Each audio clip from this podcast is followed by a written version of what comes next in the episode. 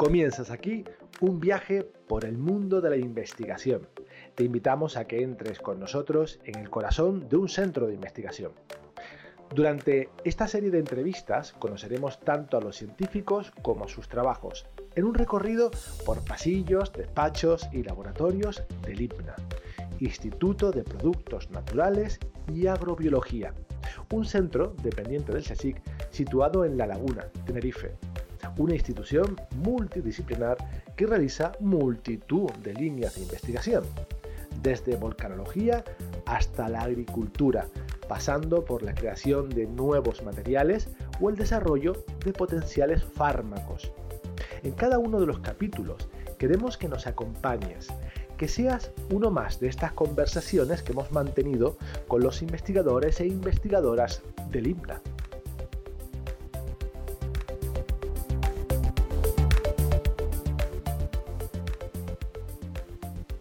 Hoy entramos en el despacho del químico David Tejedor él y su equipo trabajan diseñando moléculas. Son los nuevos arquitectos de la materia y se dedican a crear estructuras moleculares con actividad. Pero, ¿qué tipo de actividad? Pues eh, antiviral, anticancerígena, transportadores de medicamentos. Todo eso lo hacen las moléculas y ellos manipulan los átomos para conseguirlo.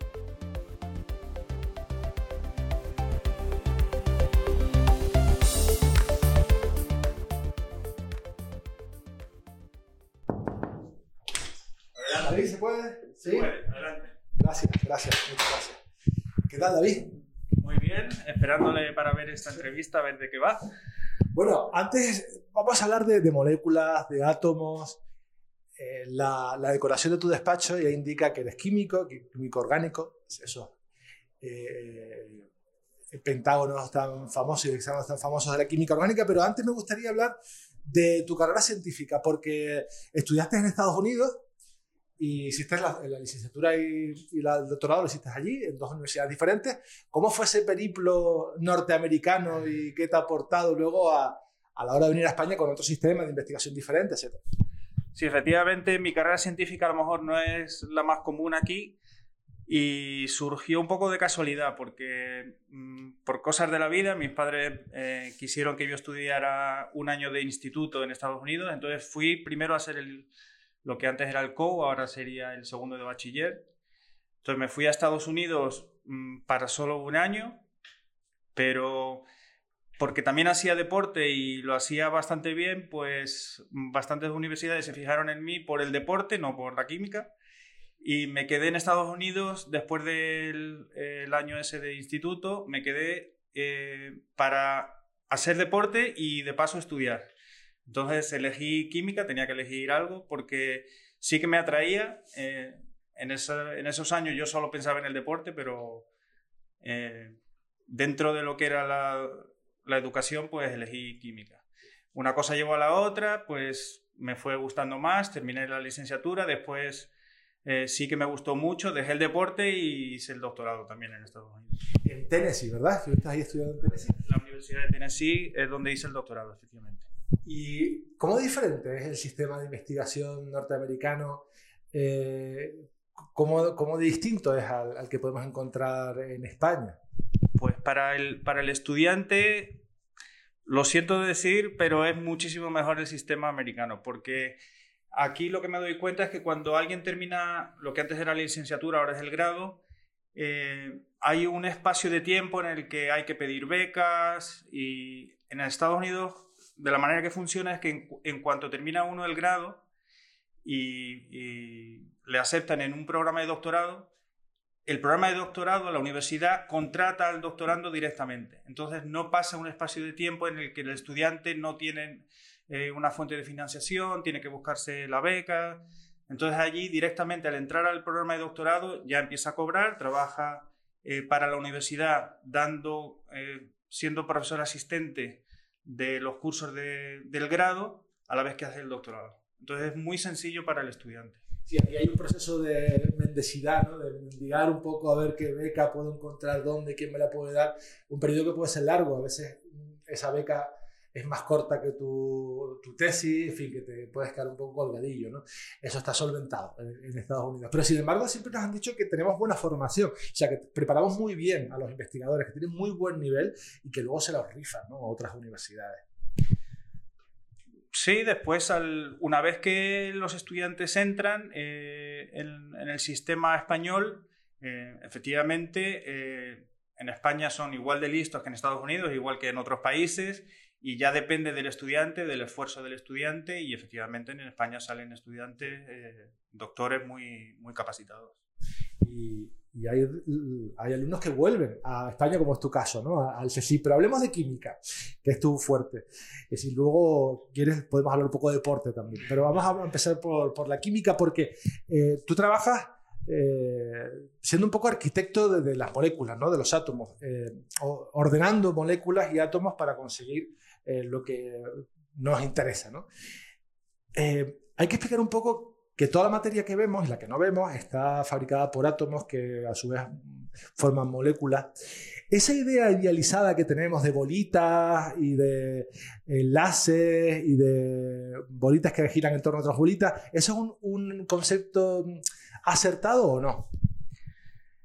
Lo puede ser, sí, efectivamente. Eh, si uno piensa en que los átomos son bolitas y que se unen mediante un tipo de enlace, eh, va a facilitar eh, después para la construcción de diferentes moléculas, porque em, obviamente esos enlaces se rigen por una fuerza. Entonces, conociendo eh, la teoría, ese modelo mm, es perfectamente válido para después construir. Pues ese es el modelo que vamos a tener nosotros y los oyentes en la cabeza a partir de ahora. Me ha fascinado siempre pensar que las moléculas o los átomos de hierro, por ejemplo, que circulan por nuestra sangre, se formaron en una supernova u otros eh, elementos químicos en el interior de una estrella. Son los mismos elementos químicos, ¿no? No hay otro hierro diferente, es el mismo hierro, el mismo zinc, el mismo oxígeno, nitrógeno. Sí, los elementos son los que son y, cada elemento tiene unos átomos que depende del número de neutrones, protones, pues se comporta de una manera. Eso ya es un poco más química física, pero efectivamente todos los átomos eh, de hierro se comportan igual, todos los átomos de carbono se van a comportar igual en el laboratorio, efectivamente. Tú trabajas en dos aspectos que, que, alguna, que a algunas personas les puede chirrear un poco, y me explico por qué. Trabajas en química, que ya sabes que hay una química fobia en la sociedad, y además eh, haces o diseñas nuevas moléculas, ¿no? Como estás mm, jugando a ser Dios, eh, David. Bueno, entonces, ¿por qué crees que hay un rechazo a la química? ¿Por qué los, hay productos que se anuncian sin químicos? O sin sustancias químicas, con lo cual es algo que además que es imposible. Pero ¿por qué crees que pasa eso?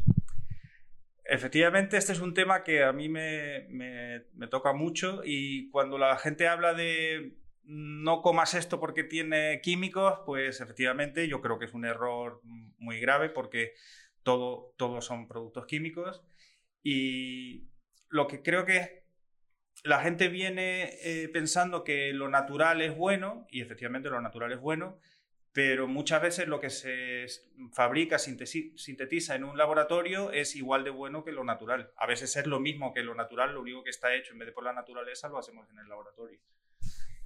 Los mayores venenos de la naturaleza son naturales, son bastante tóxicos, ¿no? Eh, volviendo un poco a la química. Em, no nos hacemos la idea de lo pequeño que es el átomo, la molécula. Es difícil de, imaginar, pero bueno, intuimos que es bastante pequeño. Y claro, eso a la hora de trabajar con estos elementos debe ser muy complejo. Podemos ordenar naranjas, podemos ordenar manzanas, piedras pequeñas si quieres, ¿no? Pero ¿cómo trabajas con los átomos? ¿Cómo trabajas átomo a átomo para lograr lo que quieres? bueno, un, gran paso en la química fue cuando en el siglo XIX eh, químicos se dieron cuenta que la materia estaba compuesta por átomos y que lo que se llama un mol, eh, una cantidad pequeña de, cada sustancia, eh, contiene un número enorme de átomos. un mol igual a 6 por 10 elevado a 23, que es un 6 con, seguido de 23 ceros de átomos. Cuando los químicos físicos se dieron cuenta que el comportamiento de los átomos de una sustancia son todos iguales, eh, llevó a los científicos a eh, a demostrar que si uno sabe cómo se comportan unos átomos, se, eh, va a saber cómo se comporta ese compuesto o esa materia. Entonces nosotros, cuando hacemos reacciones, sabemos cómo se va a comportar, se van a comportar los compuestos porque sabemos cómo se van a comportar esos átomos. Pero que no imagine el oyente a David con unas pinzas muy pequeñas, tocando átomo a átomo y colocándolo ¿no? de un sitio a otro. Efectivamente, nosotros trabajamos con cantidades en miligramos, gramos, en la que hay pues 10 elevado a 20 átomos a lo mejor, pero sabemos cómo se comportan porque sabemos cómo se comporta eh, esa sustancia.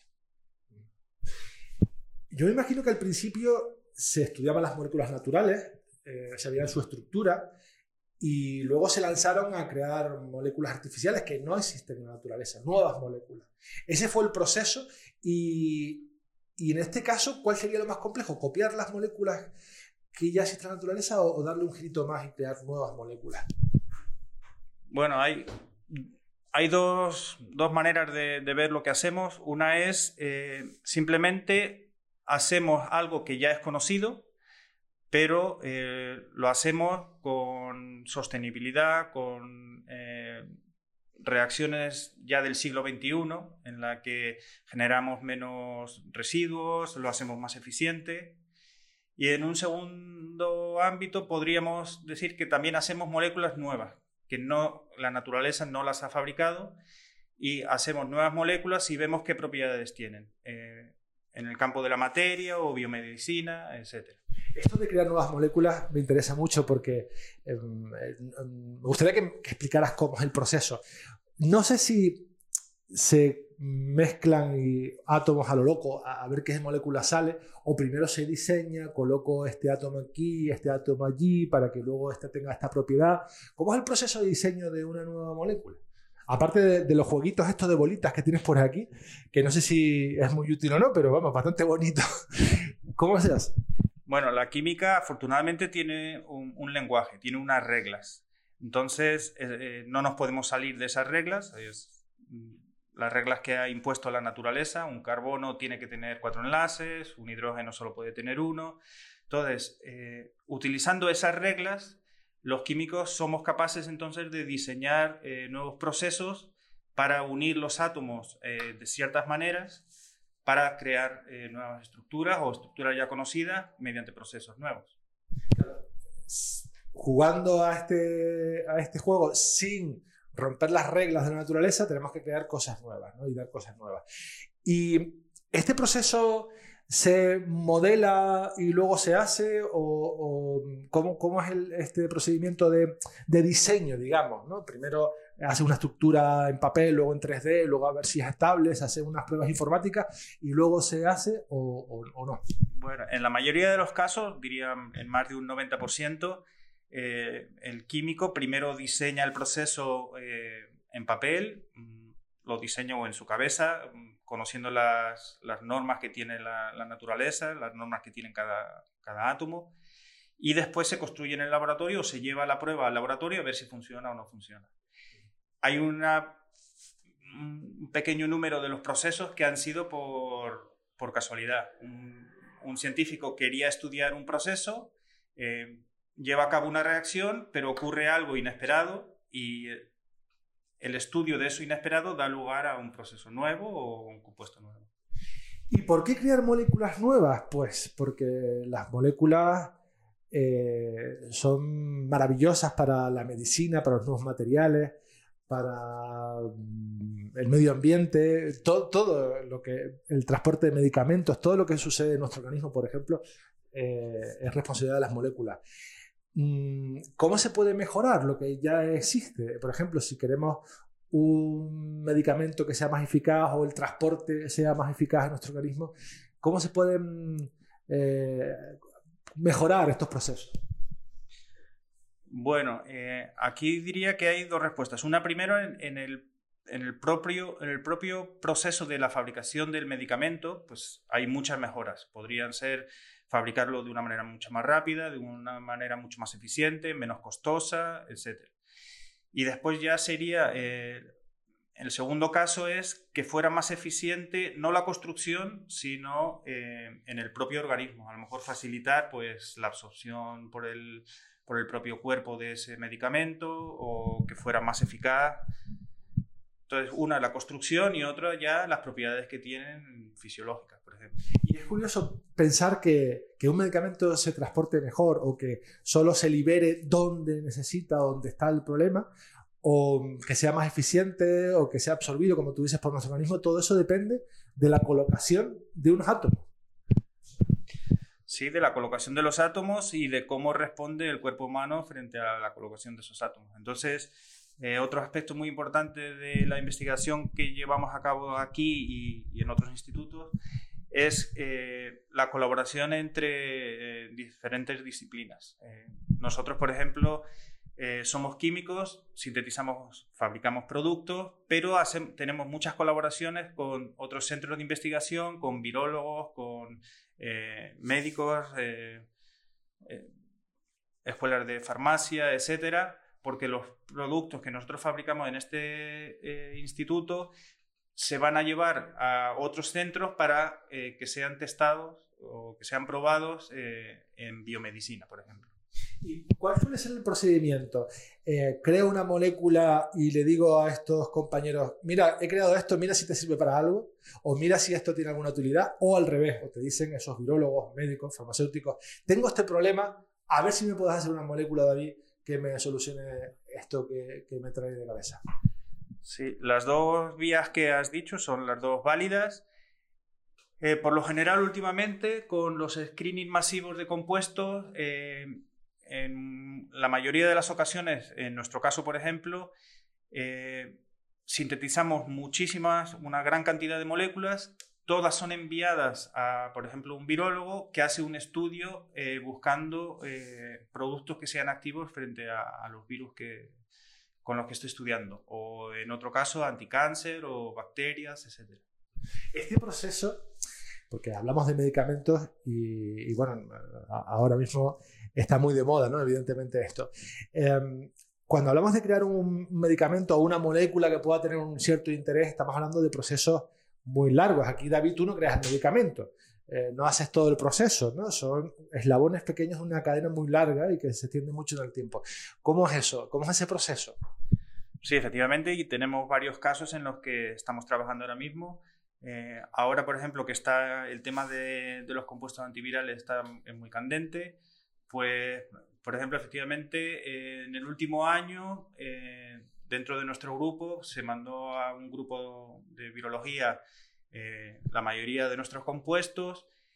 Eh, afortunadamente ha habido algún caso eh, positivo en el que es bastante prometedor, entonces no hemos fabricado ya un medicamento. efectivamente ahora lo que entrará es un recorrido bastante largo hasta que pudiese llegar a ser medicamento, en el que tienen que ser ensayados, ya están ensayados con células, pero después tiene que pasar a ratones, personas, eh, hacer estudios mucho más grandes para poder llegar a ser eh, medicamentos. Pero es eh, el primer paso, lo damos aquí los químicos.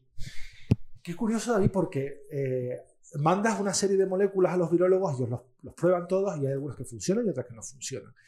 Las que funcionan y no funcionan se parecen mucho, poco, son muy diferentes porque no se pueden dar una pista de por dónde ir tirando, ¿no? ¿Tienen algo en común las que funcionan o, no sé si casi azaroso no, no sé, ¿por qué unas funcionan y otras no funcionan y si las que funcionan se parecen entre sí? Bueno, aquí ya entraría otro campo que ya sería la virología o, el cáncer, etc. para atacar una enfermedad hay diferentes maneras y en el caso del virus se le ataca de diferentes maneras y cada manera, eh, o si cada respuesta del virus a, compuestos eh, que sintetizamos en el laboratorio es diferente, por lo que la estructura de los compuestos que pueden tener actividad antiviral eh, puede ser muy diferente, porque hay diferentes vías de, alterar el virus, no solo una, por supuesto. Claro, no tienen nada en común unas con otras, aunque tengan efectos similares. Y, te da una pista de cómo seguir avanzando. Por ejemplo, te dice el biólogo David, funciona, pero ya en ratones no y dar una vuelta. ¿Eso se puede hacer o hay que pesar de nuevo cada vez que se queda atascada una investigación? No, aquí mm, sí que tiene que ver, entonces eh, hay una comunicación muy estrecha entre el, sería el químico y el biólogo, el, el virólogo, el farmacéutico. Eh, pequeñas modificaciones en la estructura eh, darán respuestas diferentes, pequeñas respuestas diferentes en el estudio biológico. Entonces, hay un primer candidato, da unos resultados biológicos, se generan estructuras parecidas, hay algunas que mejorarán, otras que perjudicarán la actividad biológica eh, del, primer candidato y eh, en ese camino se va intentando mejorar eh, la respuesta en la actividad biológica que se desea para evitar efectos secundarios o para mejorar la actividad, para... Has dicho que algunas moléculas pues, pues han funcionado, ha sonado la campana en, en esta, pero no sé hasta dónde puedes hablar sobre este tema. Hay patentes y cosas, en fin. Eh, ¿Qué nos puedes contar de estas que han funcionado? ¿Hasta dónde puedes llegar? Venga, a ver si te apretamos un poco. Pues, eh, efectivamente, ahora mismo estamos eh, escribiendo una patente dentro de, de la estructura. no se puede hablar nada, por supuesto. Y tenemos otras colaboraciones con el Instituto de Enfermedades Tropicales, que también en vez de antivirales pues son antibacterianos, etcétera. Eh, nosotros hacemos eh, química que publicamos, entonces todo lo que publicamos eh, está en abierto, obviamente, y solo en algunos casos excepcionales en los que eh, las farmacéuticas podrían estar interesadas es cuando patentamos y entonces ya no podemos hablar más de esos temas. ¿Y se puede patentar una molécula? O sea, ¿esa molécula tiene una propiedad intelectual? Sí, se, se patenta cómo se fabrican las moléculas, eso es patentable, y después se patenta el uso de las moléculas. Son las dos vías de patentes. Sin ser un gran experto en patentes, eh, como químicos nosotros podemos eso, eh, patentar cómo se sintetizan la molécula y después qué uso tiene. Aunque eres una persona joven, eh, me imagino que ha sido testigo de cómo en los últimos años, sobre todo la informática, la modelización, ha ayudado mucho a la química y este proceso que, a priori es invisible, ¿no? que no, se puede ver. Y, ahora la inteligencia artificial está apostando por ahí, por, predecir estructuras de, moléculas. Eh, ¿Por dónde irán los tiros en los próximos años? ¿Dónde crees tú que estará eh, el, pues, el cohete que, que empujará esta rama en los próximos años?